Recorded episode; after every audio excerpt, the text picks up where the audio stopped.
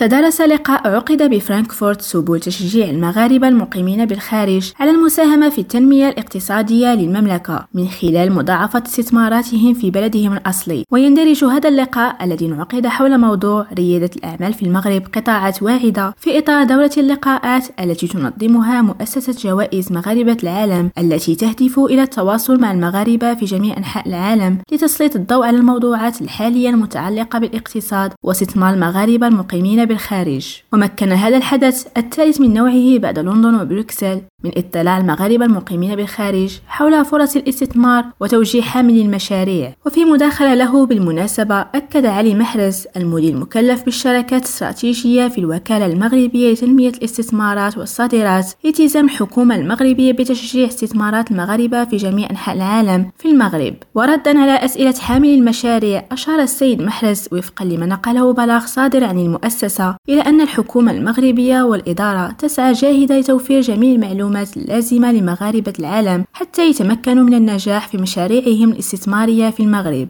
سكين أمرسو كريم راديو برلين.